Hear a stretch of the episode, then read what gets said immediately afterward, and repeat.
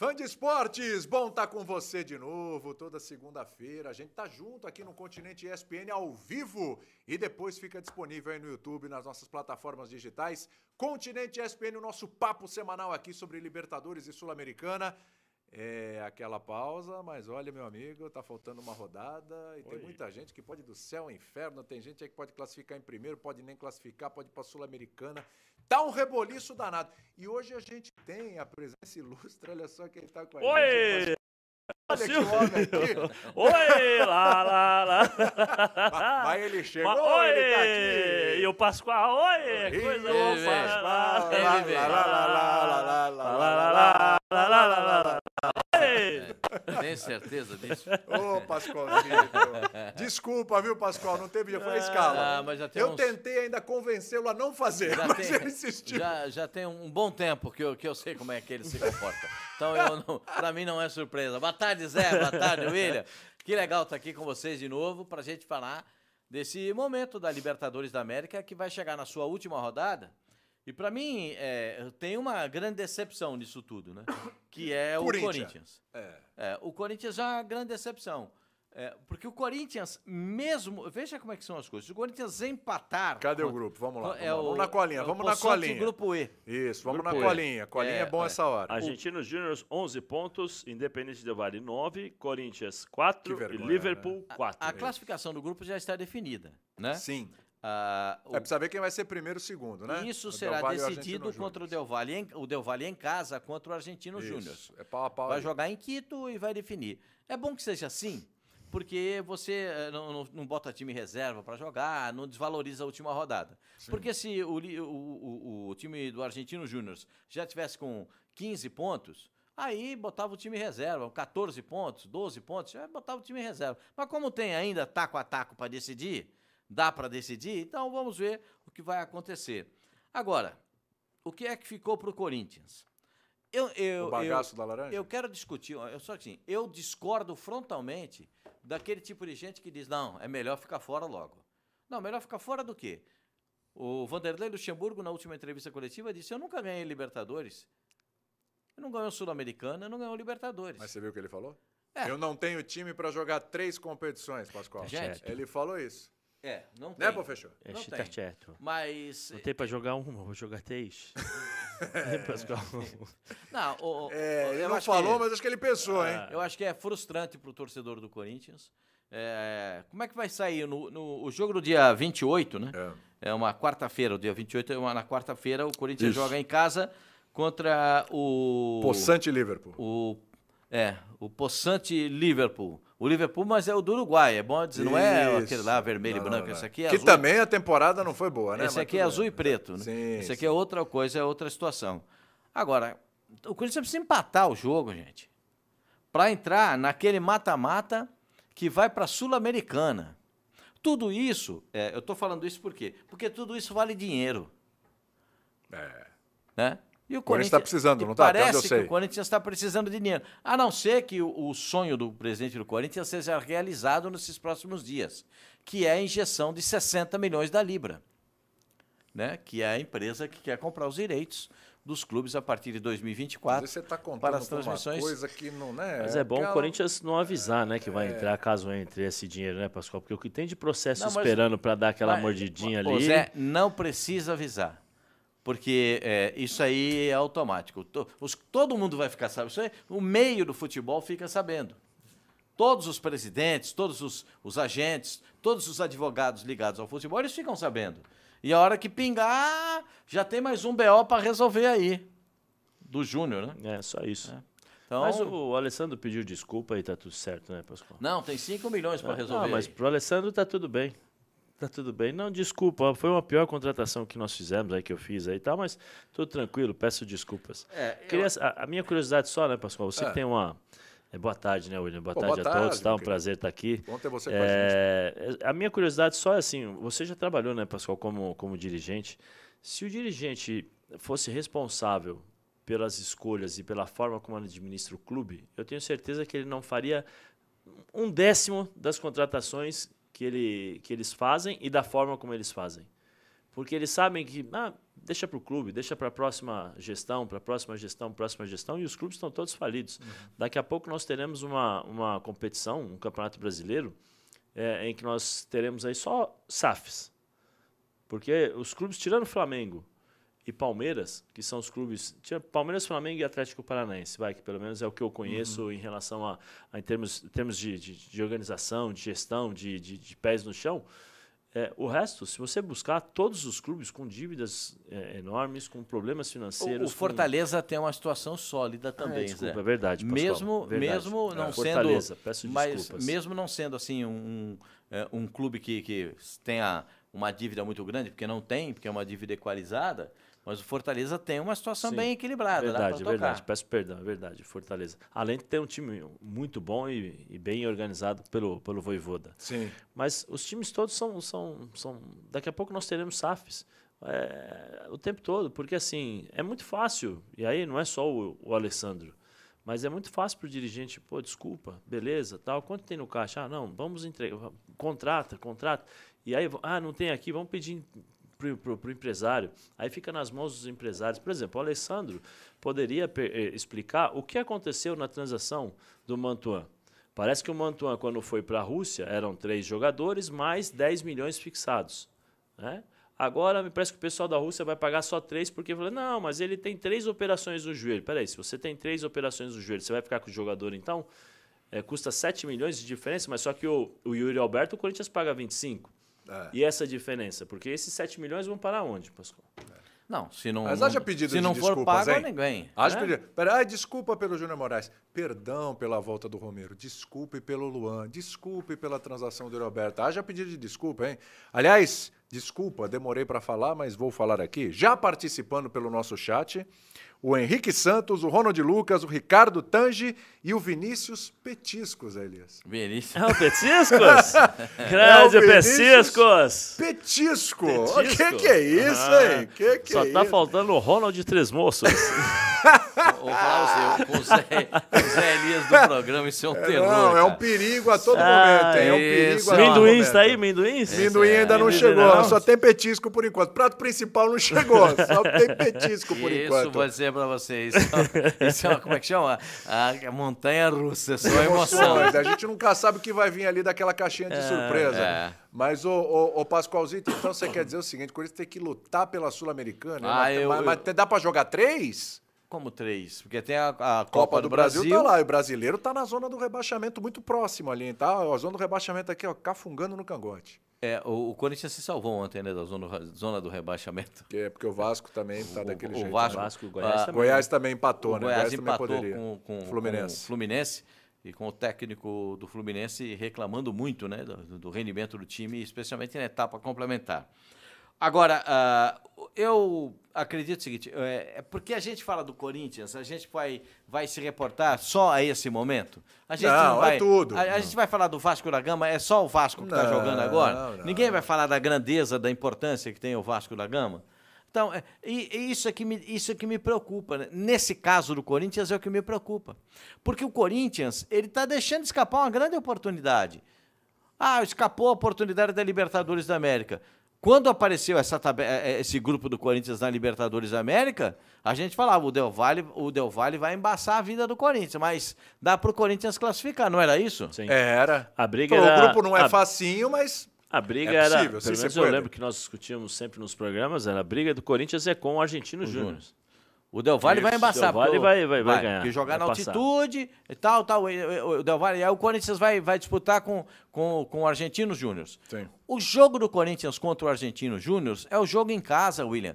O jogo em casa da Libertadores é o jogo da decisão. Todo mundo fala, não, mas isso aí é fase de grupo. Fase de grupo é mata-mata, porque é muito curtinho, são quatro times. É mata-mata também na fase de grupos. O- o- As pessoas precisam entender rapidamente como é que se joga Libertadores.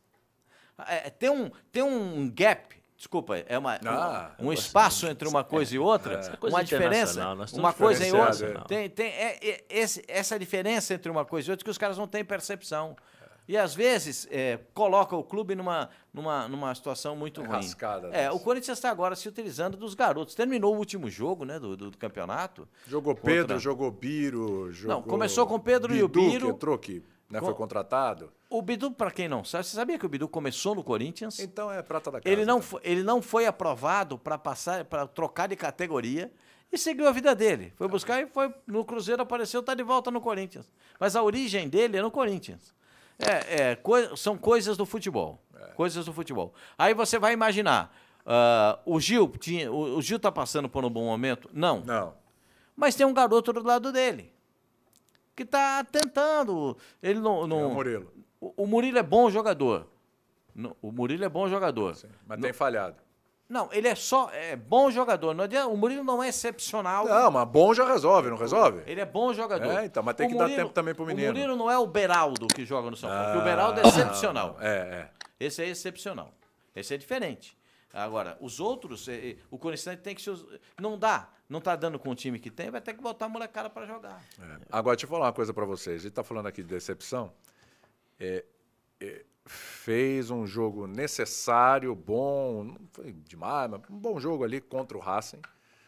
E praticamente encaminhou sua classificação. O Flamengo. Uhum. Mas o Flamengo, assim, considerando o, o que o Fluminense fez até agora, Palmeiras, então, nem se fala o próprio Atlético Mineiro e tal, oscilou e tudo. Atlético Paranaense, considerando aí, claro, as equipes brasileiras no comparativo. O Flamengo é, é, uma, é uma. É que agora o momento do Flamengo mudou. Ele está olhando de uma outra forma o que vem pela frente. Mas a fase de grupos do Flamengo decepcionou um pouco. Hein? Tanto é que a chance de ficar em segundo é enorme. Né? O Racing tá Deve na, pior, na pior das hipóteses, empata seu jogo lá. E o Flamengo ficando em segundo, já deu uma olhadinha do outro lado o que pode acontecer nas oitavas? Precisa saber quem vai passar em primeiro, né? Vamos lá, vamos lá. O Palmeiras deve passar em primeiro. Tem um jogo em casa contra o Bolívar. Bolívar não é só altitude, já provou isso, mas o Palmeiras deve vencer seu jogo em casa, deve passar em primeiro. Então, já tem um adversário ali para o Flamengo, que pode ser o Palmeiras. Do grupo dos Atléticos, ou vai ser o Mineiro ou vai ser o Paranaense. Não tem moleza para ninguém. E é. o Mineiro agora sem treinador, né? Saber como é que vai, quem vai chegar, como é que vai ser lá. calma, é. Mas o que aconteceu, hein, Cudê? Posso retornar, calma. Que, é. por, por, que foi embora, Cudê? É, prometeram muita coisa aí, não me, não me deram nada e... Você ficou bravo que o Alan foi embora? Foi a gota d'água? Também, também, também. Foi Muito pro Flamengo? Bom, bom, é, pô, pô, acreditar é... Pior ainda, né? Aí, Pô, aí, aí é duro, hein? Cê, Mas fala aí. Você não fala segura o seu, um dos seus principais é. jogadores e ainda fortalece Aí o... é demais, né? É. Pode ter um Fluminense, pode ter um Fla-Flu de novo. Pode ter, pode ter. Mas o Palmeiras não está garantido ainda na primeira colocação, porque o Palmeiras precisa... Tem Boca é, Juniors de um, também. De um, de um, o Palmeiras vai precisar, é, de, no confronto contra o Bolívar, né? É, tem 12 pontos o Palmeiras, 12 pontos o Bolívar. É. Aí nós precisamos entrar no, no, no, no saldo de gols. O Bolívar tem 8 e o Palmeiras tem 6. É. Então, um empate para o Palmeiras não serve contra o Bolívar. O Palmeiras tem que ganhar do Bolívar em casa. Sim. É, você vai dizer, você, já fez uma cara que você, o Palmeiras vai ter que ganhar do Bolívar. Eu sei a cara que você fez. Eu sei a cara que você Mas tem que jogar, Ó, William. O, o, o, Palmeiras, o Palmeiras jogar, não, não joga tão bem assim quanto o São Paulo, ganha. Pa, como é que é que o Mauro Naves fala? O Palmeiras, quando joga bem, ele vai ganhar. O Palmeiras, quando joga o quê? Mais ou menos, ele vai ganhar. E, e, como é que é se ele se jogar, jogar, mal, talvez jogar, ele empate? Se jogar muito mal, é possível que ele empate. É possível que ele empate. É. Então, é. Mas ontem, nesse, nesse, caso do, do, do, jogo do Palmeiras, a gente tem que. Tomando como referência o jogo contra o São Paulo, é. a gente não pode tomar aquele jogo como referência, porque o São Paulo teve 21 finalizações. Isso. Acho que o Bolívar não vai finalizar. E das 21 assim, né? finalizações, 16 para fora, né? É. é muita coisa. Sim. É. É muito chute para fora. É, é. Então, é, é, o São Paulo tem uma deficiência de finalização. Esse é um dos trabalhos do Dorival agora na parada da, da, da, que nós teremos aí para os jogos das seleções. Agora, o Palmeiras tem que ganhar do Bolívar. Ponto. É capaz? Ah, claro que é. Sim. Vai ser primeiro do grupo? Não sei, precisa jogar. Eu sempre acho melhor jogar. Ai, ai, ai, eu, não, eu não vejo esse critério para analisar outros clubes, mas tudo não, bem. Não, não. A gente tá falando aqui aí, que o Flamengo Palmeiras, Palmeiras, passa. Palmeiras passa em primeiro. A gente pode tá entregar taça. Vocês são loucos para dizer para entregar taça. Palmeiras, pode entregar, pode, entregar, pode entregar. É Palmeiras, coisa. Palmeiras primeiro. Quer falar uma coisa? é a mesma coisa. É a mesma coisa a gente falar que, olha, lá no grupo D, o Fluminense, qual é o risco de não ser primeiro? Mas vai pegar o esporte em cristal E, pô, jogando em casa, o Fluminense vai ser primeiro. Mas o nosso entrevistado aqui discorda frontalmente, frontalmente. disso. Ele acha, inclusive. Ele acha também, ele vai dizer que ele... tem que jogar. É. Ele vai dizer que tem que jogar. Mas ele acha que não vai ter Fla-Flu, essa coisa de Flamengo em segundo, Fluminense em primeiro na Libertadores. Se depender dele, nem pensar, né, Thiago Nunes? Tudo bem? Prazer falar contigo. O prazer é todo meu, William. Que legal poder falar, escutar esse bate-papo aí, esse debate rico de informações e também de de previsões aí. Um abração pro Pascoal, pro Zé, meu eterno camisa 5 aí. É. E muito bom falar de futebol e principalmente de Copa Libertadores, cara. Tá envolvido nessa competição maravilhosa. É algo extraordinário, a principal competição do continente. E a gente tá sonhando, a gente tá sonhando, tô deixando a gente sonhar, que nem diria, diria o Ronaldinho Gaúcho aí. A gente saiu lá da pré-Libertadores e aí estamos na última rodada da, da, do último jogo aí da fase, da fase de grupos vivos, né? Então, brigando aí pela, por uma sonhada, quem sabe, uma sonhada oitavas, oitavas de final e ou uma sul-americana, né? Então, estamos aí trabalhando forte e firmes para isso, cara. O, o Thiago, é, depois eu quero que conte essa história do Zé Elias, por favor. Tem a história do jogo de botão lá, que a gente, a gente sabe como é que é. Já já o Thiago vai contar essa história para nós aqui. O pessoal que está participando. Não, eu, vou, eu vou estar tá chamando o Zé de muito velho, cara. Não é, quero... é, mas, mas é, mas é, mas o Thiago, é verdade. Tranquilo, Thiago, fica né? à vontade. Primeiro, é um prazer falar com você. Pô, um prazer enorme. Você sabe que eu te acompanho, que de vez em quando eu mando mensagem. Eu tenho o telefone de alguns treinadores, mas. Fica enchendo eu, o saco não, do Thiago não, Nunes, é? Não, eu não gosto. Ah, eu, eu respeito muito o espaço deles, né? É uma coisa ou outra é, do jogo, eu ligo, pergunto como é que é, como não é tal, mas eu respeito muito a privacidade. Mas eu, eu me identifico muito com o Thiago, porque ele tem um pouco o, o meu temperamento na época que jogava, né? Hum. Dá pra gente perceber que não gosta de perder, que vibra o tempo todo, que nunca me esqueço da, do embate que ele teve com com o São Paulo na Vila Belmiro, que eu falei, aqui não, aqui foi, não. Foi, foi, verdade. Não, tá? Lembro. Então, acho que isso é, é, é, bem interessante. E, pô, fique à vontade, Thiago. Fique à vontade mesmo. É um prazer enorme estar falando com você. eu, eu queria. Não, o prazer eu... é meu, Zé. Eu vou, eu vou antecipar, William. O que acontece? Pode falar, pode falar, Thiago. Eu, quando, quando tive o prazer de conhecer o Zé aí, primeiro nas entrevistas né, virtuais, depois pessoalmente. Eu fiz questão de falar para ele, e um dia até, quando eu estava na casa dos meus pais, lá no interior do Rio Grande do Sul, lá em Santa Maria, eu tomei a liberdade de enviar uma foto para o Zé, que eu mexendo naqueles alfarrábios, as coisas antigas, assim, aquelas, aquelas caixas perdidas, assim, no meio de tudo, encontrei um, um, jogo de botões meus, e ele tinha um time do Corinthians meu, né, que, que, que foi campeão lá da rua Castro Alves, onde eu morava, e o meu camisa 5 era o Zé Elias, e aí tava para comprovar isso, estava escrito atrás do botão ali o nome, tinha Zé Elias escrito, e eu mandei uma foto pro Zé uma, uma, uma caixinha de, de, de margarina. Né? dentro um jogo de botões e o camisa 5 ali, o, o Zé Elias. Então, uma honra, um carinho, é né? uma forma de homenagear também um, um craque e um, e um exemplo aí para todos nós, cara. Que bom que botão não tem tornozelo, né? Não, ainda bem, né? Mas. e nem falta, né? Nem falta, ainda bem. Claro. não, mas eu, ô, Zé, imagina, eu posso, eu posso contar para todo mundo, para todo mundo que eu fui treinador. Ninguém precisa ah. saber aonde, quando. É verdade. Não, não, é, tem esse lado aí, não precisa explicar. Né? Treinei o Zé Elias, pô. Mas, mas, pô, o Zé é Elias obedecia direitinho. Não, mas você sabe que esse botão, eu recebi essa foto e, e já fez, fez muito sucesso, porque assim. É, a gente passa nessa vida, até estava brincando aqui recentemente, antes de vir para o podcast aqui, a gente estava conversando ali, eu falei que a gente passa nessa vida, né, Tiago? Que nós, nós passamos muito rápido. É. 70, 80, 90, 100 anos tal. E, e assim, o importante é o que você deixa para os teus filhos, né? Porque isso é a continuação da sua história. E esse seu, seu botão, viu, Tiago? Eu falo, me, me, me emociono, me arrepio aqui, porque eu mostrei para os meus filhos. Né? Mostrei para os meus filhos, assim, ó, na época em que não se tinha internet, nós nos divertimos com esse tipo de situação, com é. esse tipo de coisa. Então, para você ter um time de botão e com o time de botão ter determinados nomes, é porque era especial. Né? Então, eu falei para ele o seguinte: falei assim, ah, em algum momento, algum dia, eu fui especial para o dono desse botão. Né? E, e, eu quero que vocês levem isso para a vida. Então, pô, obrigado, obrigado mesmo. Eu sempre vou, vou agradecê-lo por isso, porque é um legado que eu deixo que os meus filhos possam é, entender o significado. Né? Agora não, porque são pequenos, mas quando eles chegarem na nossa idade, eles vão poder falar, pô, meu pai um dia foi um botão do, do Thiago. Teu filho é pequeno. Falou. É. Conta não, outra. Teu é, filho é pequeno. É pequeno na idade, mas no tamanho. Pelo amor de Deus, viu? Fala aí, Pascoalzito. Não, o, o, o Thiago, é um prazer enorme falar com você. Sabe que eu tenho muito respeito pelo seu trabalho, sempre. Obrigado. E às vezes que nos encontramos, sempre você foi muito elegante, muito, muito cortês conosco e eu, eu agradeço muito. Agora, é, os jogos contra o, o, River Plate, você teve, algum, você teve algumas diferenças a tirar com, com, com os argentinos. Tanto lá quanto em casa, não foi, Thiago? Ah, Pascoal, é, é um pouco complicado falar desse tema, porque como a gente fala em Copa Libertadores, né, é, sabe que as equipes argentinas e as brasileiras naturalmente são sempre candidatas a sair campeãs. E eu estou dirigindo uma equipe peruana, que é uma equipe que tem tradição, é uma equipe que já foi vice-campeã da, da, Copa Libertadores da América em 97 contra o Cruzeiro. É uma equipe no país aqui muito reconhecida e que você não precisa explicar qual é esse, esse time para ninguém. Mas uh, atualmente, quando você fala no equipe peruano, né, a reação é que o William teve aí quando você fala do Bolívar e Palmeiras. Palmeiras vai ganhar de qualquer jeito, sabe? É isso. E com a equipe boliviana, sabe? Então a reação é essa.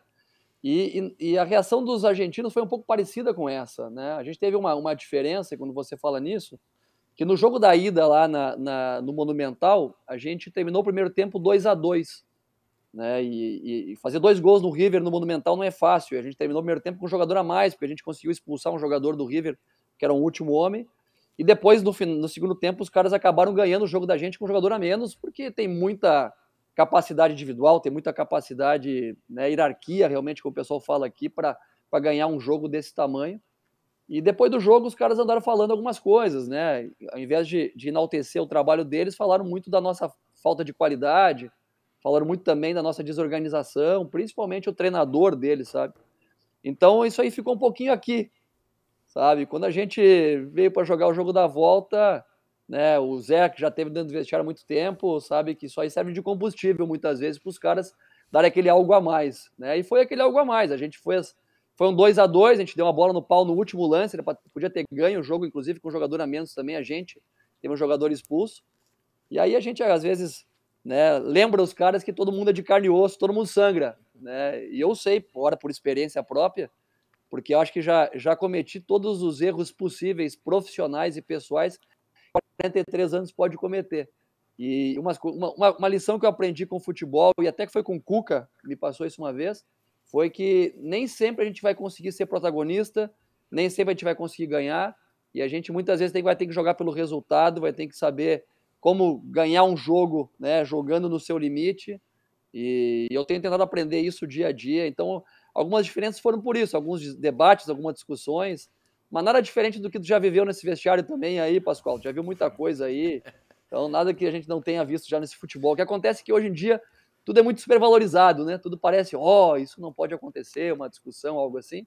Mas faz parte do jogo mental que também que, que esse futebol nos, nos, nos cobra, né? Que tenhamos aí na, na ligação diária. E, e Tiago, é, o que você acabou de falar, né? A impressão que dá, né? O, o, William acabou de falar do futebol boliviano, Bolívia, Palmeiras vai ganhar tal. O que você encontrou aí no, no, futebol peruano? Quando você chegou, você falou assim: opa, peraí, isso aqui é diferente do que eu, que eu imaginava. Para a gente poder ter uma ideia é, é, em, que, em que nível está é. o futebol peruano e qual, em termos de preparação, CT, organização? Como é que funciona aí o futebol peruano? E só uma coisinha a mais, Thiago, ah, é, em cima da, da pergunta do Zé também, é só um plus aqui. É, como é que você te, tomou essa decisão na tua carreira? Porque não é muito comum, né? Um treinador brasileiro, lá pro, aconteceu já, mas Sim. de treinar uma equipe peruana, como é que foi essa decisão também na tua cabeça? Então, eu vou iniciar pela, pela, pela tua pergunta, William. Uh, primeiro foi um plano que, depois que eu saí do Corinthians em 2020, eu já tinha isso na minha cabeça porque a minha passagem pelo Corinthians foi uma passagem difícil, né, de muito aprendizado. Eu não, não entreguei os resultados e a expectativa que se tinha naquele momento. E eu comecei a tentar me espelhar na carreira de outros treinadores, né? E a gente tem tantos exemplos de treinadores que treinam grandes clubes do cenário nacional e têm um certo sucesso durante algum tempo e depois acabam entrando nesse, nesse balaio comum assim dos treinadores, rodando Série A, Série B, Série C, Série D, a cada três, quatro meses, né, trocando de clube. Então, nesse momento, eu já comecei a tentar deslumbrar isso aí. Uh, surgiram algumas propostas de mercado asiático, sabe? é, o mercado árabe, que é o mais comum, né? E também algumas, algumas sondagens desses mercados que, que são efetivamente para a gente ganhar grana, mas que desportivamente eles não têm uma capacidade de, de, de mudar o nosso patamar, nosso nível realmente. Comecei a fazer algumas reflexões e pensar por que, que a gente, como brasileiros, não consegue ter uh, espaço nos grandes cenários mundiais, né? Não pode ser só por falta de qualidade, como se fala tanto, sabe? E, e para mim me parece claro hoje que a, que os nossos principais treinadores durante muito tempo, nenhum deles uh, saiu, se arriscou né, a dominar esse mercado sul-americano. Como é que eu quero ser um treinador europeu, por exemplo, né, tra que trabalha na Europa, se eu não consigo trabalhar no meu próprio continente? E, e, me parece um pouco lógico, porque o Brasil sempre pagou, sempre teve clubes aí com melhor estrutura, com melhor condição, e é um mercado onde os argentinos tomaram conta, cara, porque esses caras sempre tiveram essa essa capacidade de sair, de trabalhar em qualquer lugar, de se, de se adaptar rapidamente. Então, é um passo fora do Brasil para um, um, de, de uma, enviar uma mensagem ao mercado internacional e sul-americano que eu estou disponível, estaria disponível a trabalhar, para ter essa experiência de como é, como é disputar competições internacionais, uh, estando nesse lado né, da, da, da, mesa, encarando os times brasileiros, os argentinos, né, por, outra, por outro ponto de vista. Uh, me adaptar a um novo idioma, uma nova cultura, sabe? E, e, e particularmente entrando na, na pergunta do Zé, uh, o Esporte Cristal é um clube que, como eu falei antes, dispensa apresentações, onde você vai, você fala Esporte Cristal, todo mundo identifica, porque é um clube que já foi vice-campeão da, da, Libertadores América, é um clube tradicional aqui do país, é um clube que disputa, né, que briga anualmente para ser campeão nacional. Por exemplo, a gente terminou o clausura aqui em segundo colocado, perdeu o torneio uh, abertura para Aliança, mas está aí disputando pau a pau com os caras. Tem o clausura agora e a gente tem a, a disputa no final do ano. E disputa uma Libertadores, como a gente está vendo aí, brigando aí até o final para entrar numa vaga de, de oitavas de final. Então, é uma aventura, né? É um clube que eu encontrei aqui, Zé, com uma boa estrutura física, um CT com seis campos, uma categoria de base boa. É um clube que tem todas as condições né, básicas para trabalhar bem. Diferente de outros clubes do país, aqui são três clubes grandes, efetivamente, que é o Esporte Cristal, Aliança Lima e, e, o Universitário. São três clubes de torcida de, e de estrutura. Os demais ficam, ficam mais abaixo. E é, um, é um país que tem potencial técnico, mas que estruturalmente está tá atrás, principalmente de Argentina. O Brasil não se compara, não só na estrutura física, capacidade de investimento. Então, o Esporte Cristal é um, é um, projeto que eu me identifiquei porque também ia investir em jogadores jovens, né? E eu tenho essa característica de trabalhar com molecada, cara. Sempre trabalhei, sempre coloquei os caras para jogar. Você tem uma ideia, o jogo com o River lá, a nossa média de idade no campo era 22,4, cara. A gente jogou contra o River na, no Monumental com o time sub-23, praticamente. Alguns jogadores fora dessa, dessa média, mas pensando no futebol para o futuro, né? E, e, a nível de ter caras que têm ambição, têm fome, têm ilusão, é o que eu me identifico e as coisas estão saindo bem. Então está sendo um aprendizado grande, né? Uma redescoberta e também uma oxigenada, né? Porque aí no Brasil, cara, a média é de seis meses e aí você sai de um time de Série A que briga para ação, um time que briga para entrar na Libertadores, para a Sul-Americana, para não cair, um time de Série B que briga para subir meio da tabela e daqui a pouco você está nesse esse balaio comum de treinadores aí não conseguem mais sair do lugar. Então, para mim, é um, é um, ponto de vista diferente. Como falei antes, com 43 anos, acho que eu tenho um pouco de lenha para queimar ainda, as experiências que eu passei, os equívocos que né, me ajudam a crescer e quem sabe eu possa aí ainda tá, tá uh, uh, almejando me manter nesse nível aí mais alto do futebol sul-americano durante muito tempo. Só registrar aqui o pessoal que está participando com a gente. Johnny Herrera diz que é teu fã. Muito obrigado. Teu fã. Muito obrigado. Eduardo Lima falando, não é que o Flamengo está chegando? Tá. E aqui tem o Tafarel Maciel. Esse aqui, hein? Tafarel. Tafarel. Ca... sua, Tafarel. Kaique Rodrigues, Henrique Charton, Alexandre Minguta, Henderson Silva, o Gervin 01 e o Eduardo Lima. Ô, ô Tiago. Só uma coisinha eu falar é. para vocês. O Tiago falou da, da, supremacia argentina na América do Sul. Sim. São 10 seleções que disputam as eliminatórias para a próxima Copa do Mundo. Uhum. Quase todas vão se classificar, Sim. porque esse novo modelo da, da, da Copa do Mundo vai presentear açúcar, né? todo mundo, né? Parece então marca aí, ó. O Scaloni é o técnico da Argentina. Argentina. O Gustavo Costas é o técnico da Bolívia. Mais um. O Guilhermo Barros Esqueloto é. é, o técnico, era o tec, é o técnico da seleção paraguaia. Mais um. O Berizzo é o técnico do Chile. Quatro. O, o Fernando Batista, que foi meio campista, é, é, o treinador da Venezuela. Cinco. O Néstor Lourenço é o técnico da Colômbia. Vixe, Maria. E o Bielsa é o técnico do Uruguai. Ou seja... Das 10 seleções, 7 são dirigidas por, por argentinos. Ainda queriam que o Galhardo dirigisse a seleção brasileira, hein? Isso aí Mas não ia o, dar o, certo. O, Isso Pascoal, aí não ia dar Pascoal, certo, não. Fala, Tiago. Uma coisa interessante que eu, que eu vivo aqui, meu velho, é o seguinte: eu ligo a televisão aqui e eu vejo a primeira divisão e a segunda divisão do Campeonato Argentino diariamente sabe? Aqui não passa futebol brasileiro nunca, os caras não acompanham. Que loucura. Eles sabem muitas vezes quando tem um resultado expressivo. Então, uh, os canais para toda a Sul América são exclusivamente de futebol argentino. Então, as referências em toda são desse, desse mercado. Então, você fala de jogadores, os caras procuram aí. E aí, consequentemente, você traz treinadores desses mercados também, você traz agentes, por consequência, que criam vínculos com os clubes desse uhum. mercado. Então é um monopólio do futebol sul-americano pelos argentinos, não só pela boa qualificação que eles têm, mas também por essa essa, essa injeção diária, né, de estar tá toda hora, né, de programas esportivos. Eu vejo aqui, eu ligo a eu ligo a, a ESPN daqui, é da Argentina. Hum. Eu ligo o programa esportivo de outros canais, é da Argentina. Eu ligo o futebol, é da Argentina. Então, o que os caras consumem diariamente é Argentina. Então, não tem como ter um referencial de Brasil, por exemplo, sabe? Então a gente tem que fazer esse, ter esse tipo de movimento que a gente está tendo agora, de sair daí, de abrir outras portas. Eu trouxe dois jogadores brasileiros para cá. Um é o Inácio, um zagueiro central que está indo muito, muito bem aqui, né? Que, que inclusive está sendo um destaque da Copa Libertadores, jogou pelo Bahia aí o acesso. E outro é o Brenner, um centroavante que passou pelo Botafogo, Inter, teve no uhum. Ituano. Uh, e, e, é um dos artilheiros do, do, torneio nacional aqui com nove gols, sabe? E para tentar dar uma oxigenada também nesse cenário, cara. E os caras começam a perceber, pô, tem brasileiro para trazer, penso que o brasileiro é muito caro, ou está muito distante, ou que não vai querer vir, sabe? E aí a gente vai perdendo mercados também e oportunidades. E gera essa sensação também que o brasileiro é ruim, porque nunca sai do Brasil, mas a gente também está numa ilha realmente, né? Então não pode dizer que é só o idioma, tem uma, uma, uma, uma barreira aí cultural que é difícil de furar. Verdade. E, e o, é, é, rapidinho. O Thiago, você falou aí do, do, do, da importância do peso do esporte em cristal. É, você tem experiência em grandes clubes aqui no Brasil, Atlético Paranaense, conquistando títulos, Corinthians, Grêmio, e a gente sabe como é que é a pressão pelos resultados, você citou aí a durabilidade dos treinadores, né? Então você chega no Corinthians, Thiago, você meteu quatro no Botafogo na estreia lá no Paulista, era o maior treinador do mundo. Aí daqui a pouco a coisa já não foi tão bem, já é o pior, derruba e ganha do Palmeiras, ganha uma sobrevida, daqui a pouco perde lá, é pressão. Grêmio, belíssima arrancada na Sul-Americana, uma campanha de time de, de Libertadores na Sul-Americana. De repente a coisa degringola por um motivo ou outro, já não presta mais aquela pressão de roubo o treinador. Como é que é a pressão aí?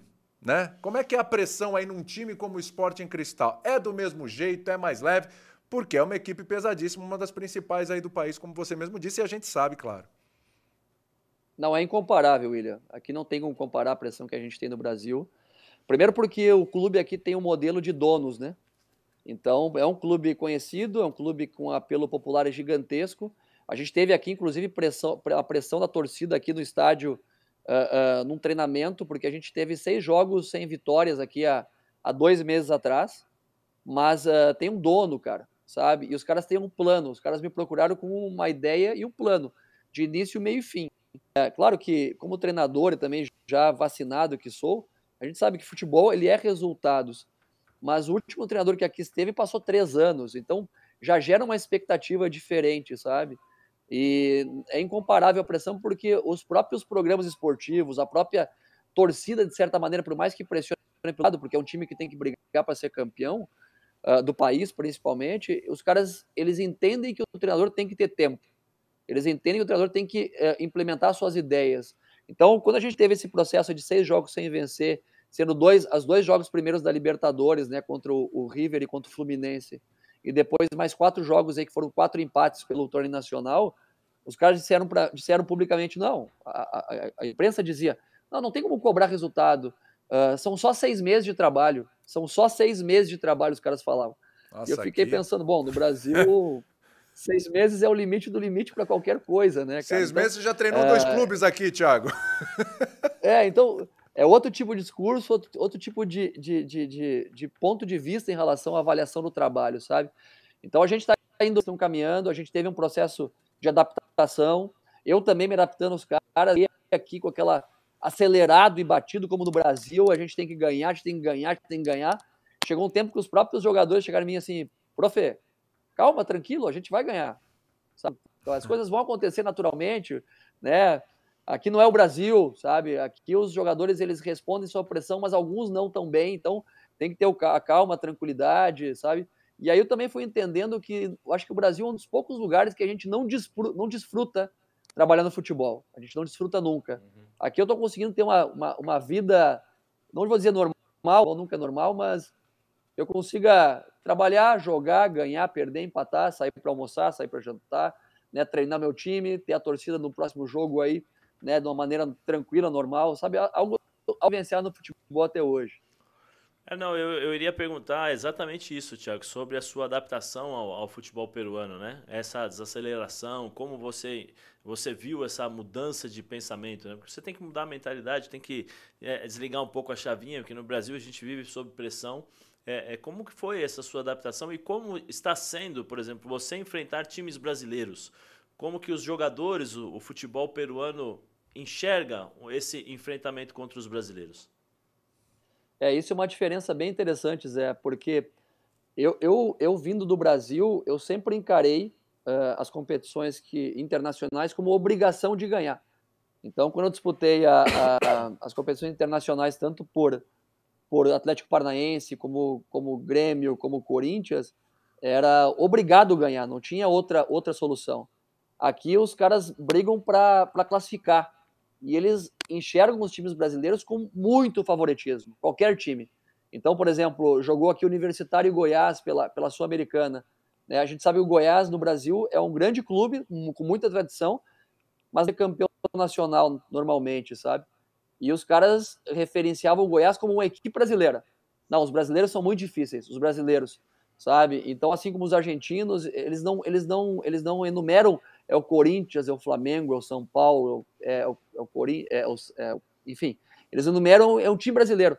Então tem muito respeito e às vezes uh, uma preocupação maior do que se deve, um respeito demasiado, sabe?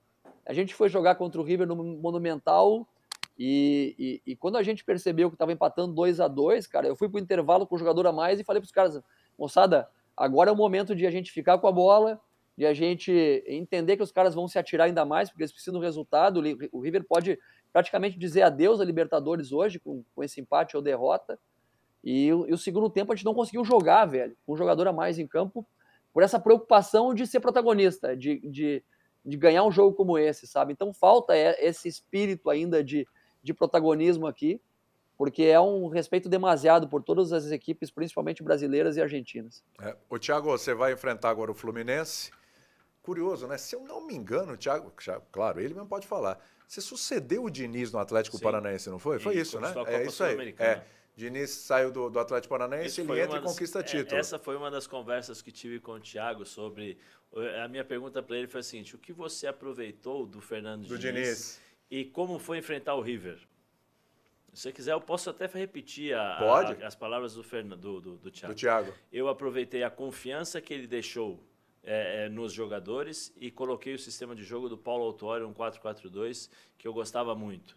E com o River é o seguinte: o time é muito bom, três ataques, três defensores que dão porrada em todo mundo e do meio para frente é velocidade com a molecada se movimentando o tempo todo, muito difícil de enfrentar. Foram essas as palavras. Talvez, é, não sei se vai confirmar, mas foi exato, foram para mim, tá Ficou na, minha, na cabeça, na cabeça. Né? Ficou porque eu estava conversando aqui na frente da ESPN, por incrível que pareça, minutos antes de entrar no programa. Legal. O Thiago pode confirmar e eu, eu pergunto para você, Thiago, é a gente olha aqui para o Fluminense, teve um mês de maio agora onde o Fluminense caiu de produção, perdeu alguns jogadores, Marcelo, Alexander, o Keno, perdeu Empatou ali o lado com esquerdo. O Goiás ontem. Empatou dois com o Goiás ontem. Tem uma queda de produção, uma questão física, temporada puxada, mês puxado perda de jogadores mas e tudo. o futebol brasileiro tem 10 dias de paralisação É, agora. mas não vai resolver também. 10 dias não é uma mágica assim também, né, Pascozito? Ah, mas dá, dá uma melhorada, é bom, dá um é descanso, bom treina. Thiago, porque o treinador, tem é. treinador que com 10 dias arruma time. É, mas tem treinador arruma, que piora, né? Que tem treinador que, que tem, não gosta muito da parada, né? Tem treinador que gosta de jogo. É. tem treinador que gosta desse período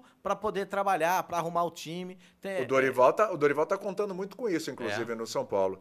Agora, então vai um combo de perguntas para o Thiago. Primeiro, confirmar se o Zé tá certo, foi isso mesmo. Sobre questão de parada, se 10 dias podem mudar muito a vida de uma equipe, 10 dias. E ia te perguntar também sobre o Fluminense, porque a impressão que a gente tem é que esse Fluminense completo nas mãos do Diniz é uma das melhores equipes da, da Libertadores, é candidato ao título da Libertadores. Queria te perguntar a tua visão sobre o Fluminense, a pergunta do Pascoal e, e confirma ou não o que o Zé falou. Vamos lá. Claro que sim. O Zé falou exatamente o que eu, o que eu comentei com ele quando nós estivemos juntos aí. É, foi um momento muito delicado porque era a minha primeira experiência na primeira divisão nacional, né, como interino do Atlético Paranaense naquele momento. E a capacidade que o Fernando tem de, de dar confiança para os jogadores jogarem pressionados, né, se exporem principalmente, isso aí é único, né, genuíno dele. E é, um, é uma capacidade que ele tem, e, e, e eu, particularmente, como trabalhei aí com ele, acompanhei os trabalhos, tento repetir muitas coisas nesse sentido também, sabe? E, e o Atlético era um clube que já tinha uma herança anterior também, tática, principalmente defensivamente, né, uma estrutura que o Paulo, durante praticamente dois anos, havia trabalhado que nós havíamos replicado também nas categorias de formação no time B e tudo mais. E somado também com a chegada de novos jogadores naquele momento, né? Metade do ano chegou ali Marcelo Cirino, Rony, o Wellington, volante que foi importante naquele momento, jogadores que não vinham jogando e, e passaram a jogar, que acabaram subindo comigo da equipe B para o time principal. Então é um combo de coisas, né? Porque senão parece que é só Ctrl C, Ctrl V, e futebol não é bem assim, né? É. Eu dirigi o Atlético mais de 100 jogos e, e às vezes eu, eu escuto que não, só copiou de um, copiou de outro e, e misturou ali, vai lá, moçada, vai jogar. Não é bem assim. Tem muito treino, muita, muita resenha, muita, muita gestão envolvida nesse meio do caminho aí até as coisas darem certo. Então foi um momento importantíssimo e, e, o Fernando hoje comprova uma vez mais que é um treinador diferente, né, por suas ideias. E eu sempre gosto de falar um ponto do Fernando, cara, que me chama atenção porque como ele tem um modelo de jogo tão particular, né, tão autoral, uh, gera também muita, muita muita contradição. Ele gera muito apoio e muita gente que é contra, simplesmente pelo fato de ser contra. Mas eu nunca escutei ele falando que o modelo dele é melhor ou pior que os outros. É só o que ele acredita, sabe? E como eu tenho característica, uma característica como treinador, como qualquer outro treinador tem outras suas próprias características. O Abel tem outras, enfim, sabe? E a gente tem que respeitar isso e, e perceber que tem muitas maneiras de ganhar o futebol. O futebol tem muitas maneiras de se ganhar e muitas maneiras também. Então, aprender isso eu acho que é o, o grande é a grande caminhada nossa como, como treinadores e como profissionais que trabalhamos em, em volta do futebol. Sobre a parada especificamente que o Pascoal mencionou, eu queria que o Fluminense estivesse jogando direto, cara. Que ele não parasse nunca, sabe? Porque aí a chance de pegar ele desgastado era, era maior, sabe? Quem sabe uns, uns três ou quatro lesionados a mais aí. Porque, como, como tu bem mencionou aí, William, o, o Fluminense completo e descansado, cara, é um timaço eu falei isso aqui, né, publicamente, que antes de iniciar a Libertadores, o Palmeiras e o Fluminense no Brasil, nos últimos seis meses, o Fluminense eram os dois principais clubes do Brasil, da maneira que vinham atuando. E, e, nesse momento que o Fluminense passa agora, sem seus principais jogadores, né? Eu vi ontem que o Nino acabou também, saindo também. lesionado, né? O Marcelo também tá lesionado. Eu falei, cara, eu queria jogar com, com, com o Fluminense amanhã, né? Sem esses caras aí, porque a chance aumentava aí 0,5% a gente conseguir né, fazer frente e quem sabe fazer aquele, aquele velho crime no futebol. Mas 10 dias são importantes para recuperar física e mentalmente o jogador, porque não é só fisicamente, os caras têm que sair um pouco de dentro do avião, sair um pouco de dentro do hotel, parar de se ver aí dois, três dias, cara, porque isso é importante. Você vê todo dia o mesmo cara, na mesma rotina, tem hora que você quer dar uma porrada no cara que tá mais perto de você. Ah, o Zé Elias aqui, sabe? viu, Thiago? Vê todo dia o Zé Elias aqui é brincadeira. Na hora do almoço, no programa, é aqui. Tá Meu Deus do céu, viu? É, mano, não é fácil, cara. O cara concentrar no mesmo hotel, na mesma rotina, o mesmo treinador com a mesma palestra a cada três dias, velho. Chega uma hora que ninguém, ninguém suporta mais, sabe? É. Então é, é, importante sim essa recuperação. Né? Aqui a gente também está dando dois dias de folga para os caras, para os caras poderem aí dar uma desopilada, porque aqui também é né, data FIFA, então nós temos três jogadores da nossa equipe que foram convocados para a seleção peruana e que a gente vai também tentar aí recuperar alguns jogadores, deixar todo mundo preparado para que no dia 27 a gente possa estar em boas condições de competir de igual para igual com o Fluminense, que dispensa apresentações, né, velho? É um equipaço.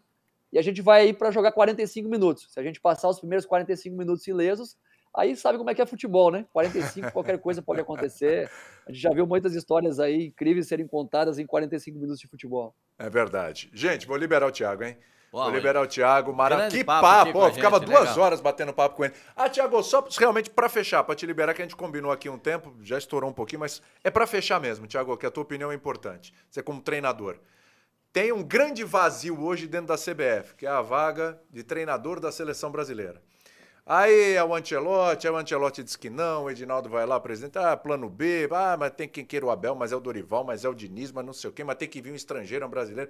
Qual é a tua opinião com relação a treinador da seleção brasileira, Thiago?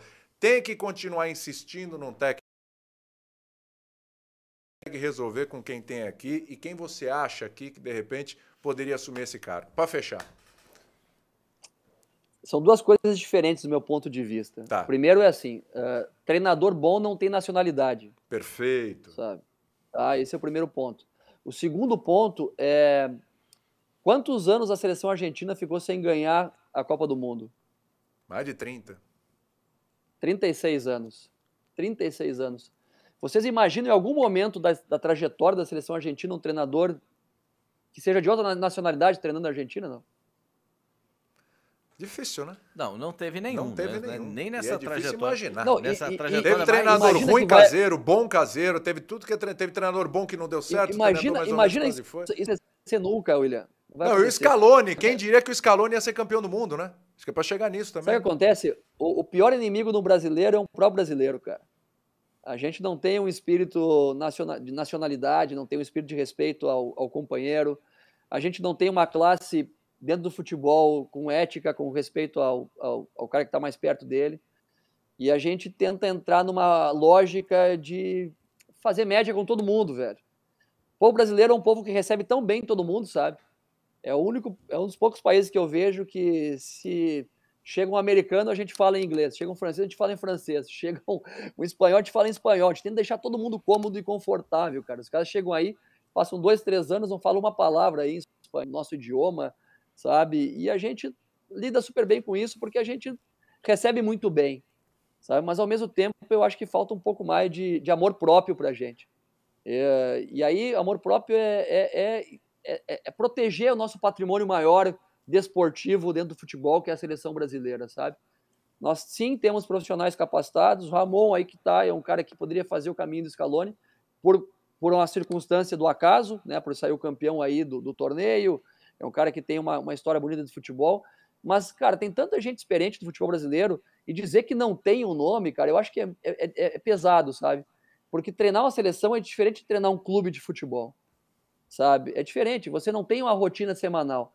O treinador da seleção brasileira tem que ter um cara de conhecimento de futebol, de conhecimento de, de ambiente, de conhecimento, de conhecimento de política, de, de entendimento cultural, apresenta o que você está desenvolvendo aí sabe? E em qualquer resultado numa Copa do Mundo que não seja ganhar, o treinador não vai servir, velho.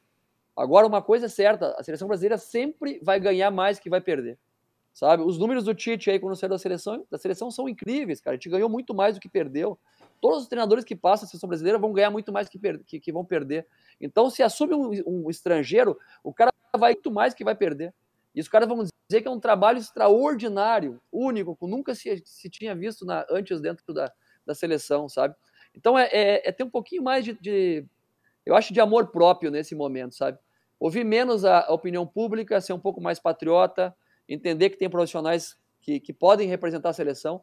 Talvez não seja um cara que tenha sido um treinador de renome no mercado aí, um treinador de clubes, pode ser uma referência assim, Um brasileiro que tenha um entendimento do jogo, que seja um bom gestor, que tenha assistentes técnicos à sua volta, que tenha um entendimento que, que está mais profundo do jogo, tecnicamente falando, mas eu acho que a gente precisa de referência para a seleção brasileira, uma referência nacional para representar o nosso país e que se fale o nome dessa pessoa e que internacionalmente todo mundo conheça. E não trazer alguém de fora simplesmente porque é alguém que teve sucesso, que é um nome importante do futebol internacional, mas que não tem nenhuma ligação afetiva ou, ou, ou emocional com o que representa a seleção brasileira para o nosso povo. Perfeito. Não sei se me expliquei ou misturei explicou, tudo. Não, explicou, explicou. Geral o que eu penso. Boa, boa, boa. Tiago, obrigado, cara. Não quer ficar mais uma horinha, não? A gente estende aqui o programa. O papo tá a bom. Gente agradece Nossa, muito. que papo obrigado. legal, cara. Quando me falaram que era você, eu falei, pô, sensacional. Eu sei que é, já te entrevistei uma vez já. É um papo sempre muito bom e, pô, é muito legal, muito legal mesmo. Obrigado, viu? Obrigado, William. Quem sabe uma hora aí que, eu, que, eu, que o futebol não me aguentar mais, aí vocês me conseguem uma brechinha aí para bater papo com vocês. Demorou, aí, pelo amor de Deus. É, é só avisar, mas acho que o futebol vai te querer por um. Tem muita lenha para queimar é, ainda, hein, Thiago? 43 muito, anos já? Muito, não, é isso, é, 43 anos, vai pô. Demorar, vai demorar, vai demorar. O, profissional o, demora. O Zé com 60, Zé, 59, né? Tá, não, 59. Não, faz isso com o Zé não, cara. De, depois ele pergunta por que, que não tem falta no botão. o Zé, ô William, o Zé é vovô garoto, velho. Eu vovô vejo garoto. lá. Né? É. Pô, é demais, velho. Tem que aproveitar um pouquinho a vida, não? É Mas, pô, prazerzão ver o Thiago. E depois vamos ver, combinar um dia, talvez, né? Você vai pagar o café? Não, falar para ele aprender a fazer uma. Não sei se ele cozinha ou não, mas um ceviche, né? O ah, ceviche quem é, é bom em gastronomia é o Pascoal. O Pascoal deu várias dicas do, Lima, que, do que comer Lima, em Lima, não é? Lima é uma cidade espetacular. E a cozinha, a, a, já que a gente está falando com o Thiago, a cozinha a, japonesa em Lima é espetacular. Você falou que é melhor do que no Japão. Né? Em alguns momentos até é melhor. Não, tô falando sério, eu não tô, eu, eu não tô, eu não tô brincando, tô falando sério. É. Porque no Japão é muito tradicional, muito restrito ao, ao, ao trabalho artesanal artesanal do, do, do, do mestre, do cozinheiro. Na, em outros países, como no Brasil, como no Peru, por exemplo, em Lima, poxa, você vai em cada lugar, os caras, os caras são espetaculares, é uma cozinha maravilhosa. Pode perguntar pro ele, Thiago. Ele, é ele adora Não. Lima, ele adora o Peru. Se você quiser, ô, Thiago, leva ele para ser seu auxiliar aí. O homem vai ser feliz aí. Ó, com a experiência do Pascoal, o Pascoal ia resolver metade dos meus problemas, velho. Sabe? Ô, tá ô Thiago, ô, Thiago, e chove, eu falei para ele que em Lima não chove. Não chove. Não, você não, nem uma gota, Pascoal. Você não, não corre o risco de tomar uma chuva em Lima. Não chove. Não vai. Eu acho não, que choveu Pascoal, eu tô, eu tô, 40 eu tô, anos, 50 anos. Eu tô vivendo aqui num bairro chamado Miraflores, pertinho de São Isidro aqui, cara, é um polo aqui pertinho do mar, cara, é uma uhum. delícia, uhum. sabe? Uma qualidade de vida tremenda, a culinária é maravilhosa.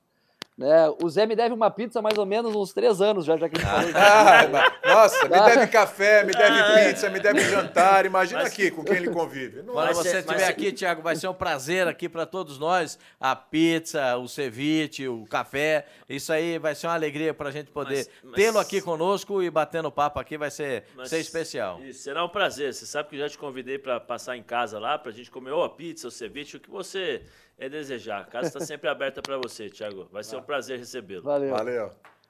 Boa! Valeu, gente. Obrigado pelo carinho de sempre aí. Imagina, um a gente que agradece Valeu. a disponibilidade, Obrigado. até passamos do horário combinado aqui, que o papo está maravilhoso. Tava legal. Tiago Nunes muito aí batendo bom, um papo com bom. a gente. O homem que pode ir à próxima fase da Libertadores, o homem que pode ir para a Sula, tava legal também, né? Pode ir, pode disputar essa vaga na Sul-Americana é... também. E é, é, um time que pode garantir também classificação, né? É... Entre, porque é sempre bom explicar para o nosso fã de esporte como é que funciona. Os dois primeiros da Libertadores de cada grupo Isso. passam para a fase seguinte. Perfeito. O terceiro colocado de todos os grupos, todos eles que se classificam, se enfrentam com os segundos colocados da Sul-Americana. Você já imaginou, Pascoalzito, o esporte em cristal fica em terceiro? É, perdão, é, em terceiro lugar? Ah, não, eu estou pensando Vai aqui pegar no... um segundo. Eu, é, um segundo brasileiro da, da Sul-Americana pode pegar o América Mineiro. Pode América. pegar o América, que está brigando por é. isso. É. São Paulo já foi em primeiro, Fortaleza já foi em primeiro. Botafogo. Né? É, Mas... O resultado do Botafogo foi, foi muito é. bom esse último resultado, porque é. fica na mão dele agora a classificação. É, exatamente. então, Se ele passa também, ele pode, de repente, um confronto de Sul-Americana, Esporte em Cristal e Corinthians, o ex-time do, pode do Thiago. Não, não, não, não, não tá distante. Não, pode, pode, acontecer, pode acontecer, por que não? Pedreira. Pode acontecer. Pedreira. Estamos chegando no final. Ó, é o seguinte, ó, o Jackson, o Jackson diz o seguinte aqui, ó, Jackson. Jorge Jesus. Jorge Jesus é. Jorge Jesus. Jesus. Ah, Jesus. É um fantasma no futebol brasileiro. Jorge Jesus será o técnico da seleção, diz o Jackson. Eu não duvido disso. Eu também não. Porque a última declaração do Jorge Jesus, vocês ouviram ontem a saída dele? Que ele tem, como é que é? Ele tem um sonho? Ele diz que ele vou esperar até o último minuto para que eu possa realizar o meu sonho. Isso. E Mas qual é o sonho Ele não disse Jorge qual é o sonho dele. Eu vou dizer para você. Se o sonho dele fosse retornar para o Flamengo, agora não é nem opção, hein? Agora, agora Flamengo... não é nem opção. Mas se fosse isso, já, já ter, poderia ter ah, realizado. Eu não, eu não duvido que o Será pessoal que do, do Atlético Mineiro tenha, tenha um, uma visão a respeito disso. Não duvido. Eu não duvido que a seleção brasileira. Porque quando você recebe o, o não do Ancelotti na primeira conversa, quando você tenta, com os jogadores da seleção brasileira que jogam com o Ancelotti, é, promover uma aproximação para que ele possa vir a ser o técnico da seleção brasileira, e ele diz que não, que ele prefere continuar onde ele está e cumprir o contrato, é uma segunda resposta. Quando você vai pela terceira vez, após a, a, a, a desclassificação da Champions League, que você ouve dele que ele vai cumprir o contrato dele com, com o Real Madrid, eu acho que, como disse. O não, Thiago... mas tem uma quarta vez agora, vai de novo. Não, vai ter agora vai o jantar. É, vai ter o jantar do, com, com o presidente da CBF. É. E o presidente da CBF, pela quarta vez, saberá não. que não. Ele quer tomar, mas Entendeu? ele quer tomar um não na cara, olha nos olhos. Mais? É, ele, quer, ele quer um não pessoal. Mais? Assim, ó, olhar e acabar, não! Mais um? Não. O Ancelotti levanta a sobrancelha assim? Não, é, é assim, não. É, o, é, o, poder de não. é o poder de convencimento da CBF, né? Qual Só é o poder? do outro lado, nenhum. Com todo respeito nenhum, porque do outro lado você tem um cara que é multicampeão, um cara que já de, declarou em alguns momentos, antes de, de assumir o, o, Real, que ele estava afim já de parar de trabalhar, de curtir a vida, né? Porque o Ancelotti começou, quando ele, o Ancelotti começou a ser treinador, eu enfrentei o Ancelotti jogando na Inter de Milão, o Ancelotti treinador do Parma. Isso em 96. 96, 97, 98, ou seja, Olha quanto tempo o cara tá nessa, nessa bagunça, nessa maluquice, né, Pascoal, de sobe e desce. É, antes do Real Madrid, ele estava sendo considerado ultrapassado, né? Porque aqui essa é a palavra que você, que aqui no Brasil é. as pessoas gostam de, de, utilizar quando o cara não está num clube de ponta. Ah, ele estava no Liverpool, no Everton, é. ah, ultrapassado, já ficou para trás, tal. Aí ele larga o Everton, recebe uma chamada do Real Madrid e ganha tudo que ganhou. Né? Então é, eu acho difícil porque não, não tem esse, esse apreço. Talvez seja uma coisa é, interessante para muitas pessoas, mas eu não sei se o Ancelotti, nesse momento da vida dele, ele está afim desse tipo de situação. Eu acho, não sei. É que tudo depende do, diria um amigo meu, do Bufunfa. Bufunfa. La, la, Larjan. Acabou a brincadeira. Dólar, ien. Acabou a brincadeira. Euro. Euro. Hum. Jesus. John John diz aqui que Jorge Jesus é ultrapassado. Falei? Tem que ser o Ancelotti ou o Guardiola, mas não vai ser nenhum nem outro pelo visto, viu, John John? Porque o Guardiola já falou não também e o Ancelotti, pelo visto, é não também. E o WM, para fechar, diz que tem que ser técnico estrangeiro. Que papo bom hoje com o Thiago, adorei o nosso, Eu vou falar um negócio nosso vocês, podcast, a nossa live. Ah, encerra, encerra. Acho que o JJ tem boas possibilidades. Hum. Isso é um feeling ou é uma informação de Não, bastidores? Isso é, isso Se é... tem fonte, fala fonte, hein? é, eu acho que, que cresce a possibilidade do JJ. Hum. Mas se fosse para um técnico nacional, eu teria um nome para dizer qual. Para fechar, quem é este treinador? Renato Gaúcho. Opa! Com essa sua declaração, a gente termina e a gente volta para essa conversa semana que vem. Segunda-feira que Next vem. Next week, como diria o outro. Next week. Next week, hein, Pascoal? Ok, see you later, alligator. Eu amo vocês. Amo vocês também. Obrigado pelas participações. Semana que vem tem mais quatro da tarde ao vivo na segunda. E aí, se você perdeu, não teve tempo, etc., vai lá no YouTube, como diria o outro, no YouTube. Obrigado aí pela participação de todo mundo. Obrigado. Um abraço foi a demais, todos, foi hein? demais, foi demais. Beijos. Até a próxima.